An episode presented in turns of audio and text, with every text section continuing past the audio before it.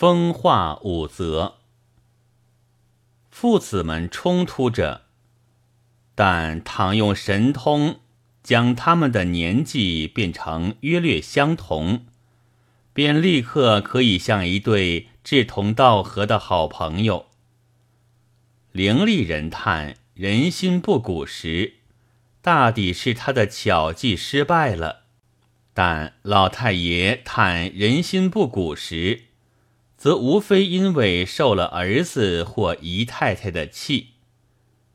电报曰：“天祸中国。”天曰：“委实冤枉。”精神文明人作飞机论曰：“教之灵魂之自在游行，一钱不值矣。”写完，遂率家眷移入东郊民巷使馆界。倘诗人睡在烽火旁边，听得轰轰的响时，则烽火就是听觉；但此说近于味觉，因为太无味。然而无为即无不为，则无味自然就是至味了，对不对？